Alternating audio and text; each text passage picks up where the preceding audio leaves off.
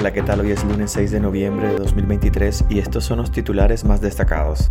La Inspectoría Judicial de la Corte Suprema queda acéfala en la descomunal barrida ordenada por Rosario Murillo.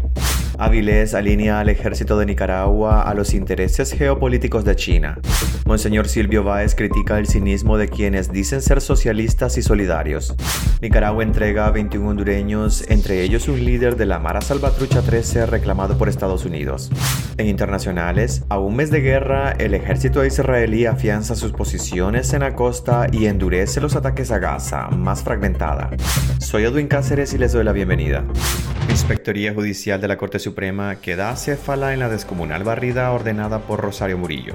La inédita crisis en la Corte Suprema de Justicia que se ha gestado en el Carmen, bajo las órdenes expresas de Rosario Murillo, alcanzó a la directora de la Inspectoría Judicial, Esperanza Fonseca Padilla. La funcionaria se suma a una lista de al menos 300 funcionarios del Poder Judicial despedidos y desalojados con custodia policial de sus oficinas, según datos obtenidos por el abogado Yadar Morazán, ex trabajador judicial que desde el exilio denuncia los vaivenes de la institución. Después de recibir más de 300 nombres de personas despedidas dentro del Poder Judicial, ya perdí el interés de compartir sus datos uno a uno. A partir de este momento solo hablaré de casos simbólicos y manejaré cifras globales que eso está que empieza, escribió Morazán en un tuit. En la sede de la institución, la acción es supervisada por el comisionado en retiro Horacio Rocha, en quien Daniel Ortega ha confiado su seguridad y últimamente cumple como el hombre que echa a los sandinistas purgados del círculo de poder. De acuerdo con una fuente judicial, entre los últimos funcionarios que han pasado por el vergonzoso proceso de despido, que incluye un extenso interrogatorio, está Esperanza Fonseca Padilla. Fue separada de su cargo después de ser entrevistada por la policía. Lo que se sabe es que se fue en la barrida ordenada por Rosario Murillo en todas las áreas del Poder Judicial. La Inspectoría Judicial de la Corte Suprema quedó acéfala. Fonseca fue destituida de su cargo tras la caída de Albaluz Ramos, Yadira Centeno y Virgilio Burdián Castellón. Según la fuente, además de pasar por el interrogatorio de los policías vestidos de civil que tomaron el control de la Corte Suprema de Justicia, le quitaron su celular al igual que el resto de funcionarios que han apartado de sus cargos. Además, se fue sin su liquidación y advertida de que queda vetada. No podrá volver a adoptar cargos públicos. Avilés alinea al ejército de Nicaragua a los intereses geopolíticos de China.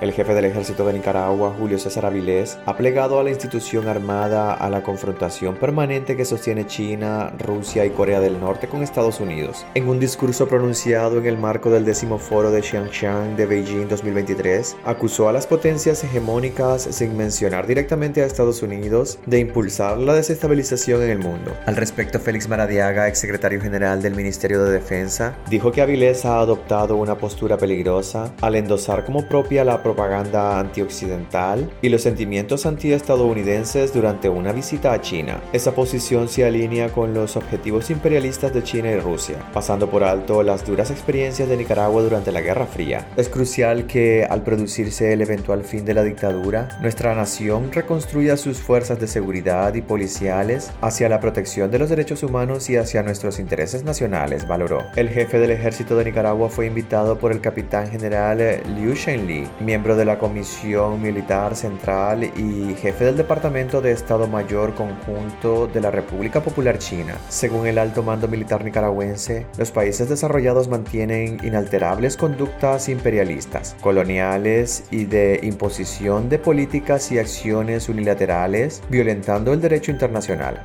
Monseñor Silvio Báez critica el cinismo de quienes dicen ser socialistas y solidarios. Monseñor Silvio Báez, obispo auxiliar de la Arquidiócesis de Managua, ha criticado el cinismo de quienes dicen ser socialistas y solidarios, cuando en realidad destrozan el entramado social para enriquecerse y proteger sus intereses y privilegios. Las palabras del prelado podrían interpretarse como un señalamiento al régimen de Daniel Ortega y Rosario Murillo, que aseguran liderar un proyecto socialista y solidario para sacar a los nicaragüenses de la pobreza. No podemos dejar de lado el cinismo de los que dicen ser socialistas y solidarios, porque lo que menos hacen es socializar, pues viven encerrados por miedo en su búnker, y tampoco son solidarios, pues viven destrozando el entramado social y todo lo hacen para enriquecerse y proteger sus intereses y privilegios, dijo durante su homilía de este domingo. Los Ortega Murillo suelen tener cero contacto con sus bases, pese a decir que están al frente de un gobierno de los pobres. De hecho, han convertido en un búnker su residencia en el reparto del Carmen. Las palabras de Baez se enmarcan en la reflexión de un un texto bíblico sobre la incoherencia entre el decir y el hacer. Según Baez, hay quienes afirman luchar por la justicia y los derechos humanos, pero en su vida irrespetan a quienes piensan distinto, actúan con autoritarismo, humillan, excluyen y propician nuevas relaciones de sometimiento. Nicaragua entrega a 21 hondureños, entre ellos un líder de la Mara Salvatrucha 13 reclamado por Estados Unidos. Las autoridades de Nicaragua entregaron este domingo a Honduras unos 21 hondureños que guardaban prisión en ese país por diversos delitos, entre ellos un líder de la Mara Salvatrucha o MS-13 solicitado por Estados Unidos en extradición, informó una fuente oficial. El portavoz de la Secretaría de Seguridad de Honduras, Miguel Martínez, dijo que los 21 hondureños fueron entregados a la policía de Honduras en las manos, un punto fronterizo entre ambas naciones. Entre los hondureños entregados figura David Elías Campbell, alias el viejo quien es considerado como uno de los líderes de la pandilla Mara Salvatrucha y es pedido en extradición por Estados Unidos. Campbell tenía una notificación roja de Interpol por los delitos de conspiración de extorsión, conspiración para exportar cocaína, posesión de ametralladoras, conspiración para usar ametralladoras y otros. Tiene cuentas pendientes por la justicia de Honduras por delitos relacionados con el crimen organizado, indicó en un comunicado la Secretaría de Seguridad. El detenido estaba prófugo desde febrero de 2016 y fue capturado el 19 de junio de 2022 durante un operativo simultáneo en las ciudades de Managua y El ejército de Israel afina sus posiciones en la costa y endurece los ataques a Gaza, más fragmentada.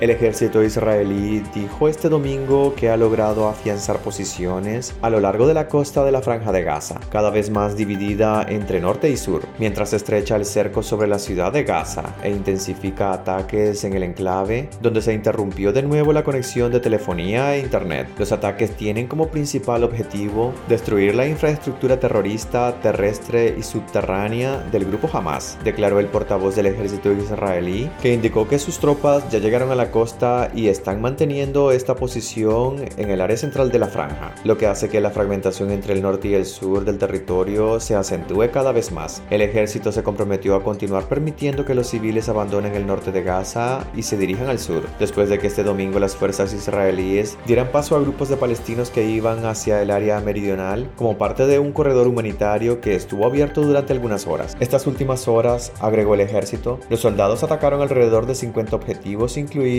zonas de combate, residencias operativas, puestos de avanzada, puestos militares, infraestructura subterránea y eliminaron también terroristas en combates cuerpo a cuerpo, lo que en poco más de una semana se ha saldado a su vez con una treintena de militares israelíes muertos. El presidente de Israel descartó un alto al fuego en Gaza en tanto jamás no entregue a los rehenes israelíes. Hoy se cumple un mes de esta guerra en Oriente Medio, que podría extenderse mucho más.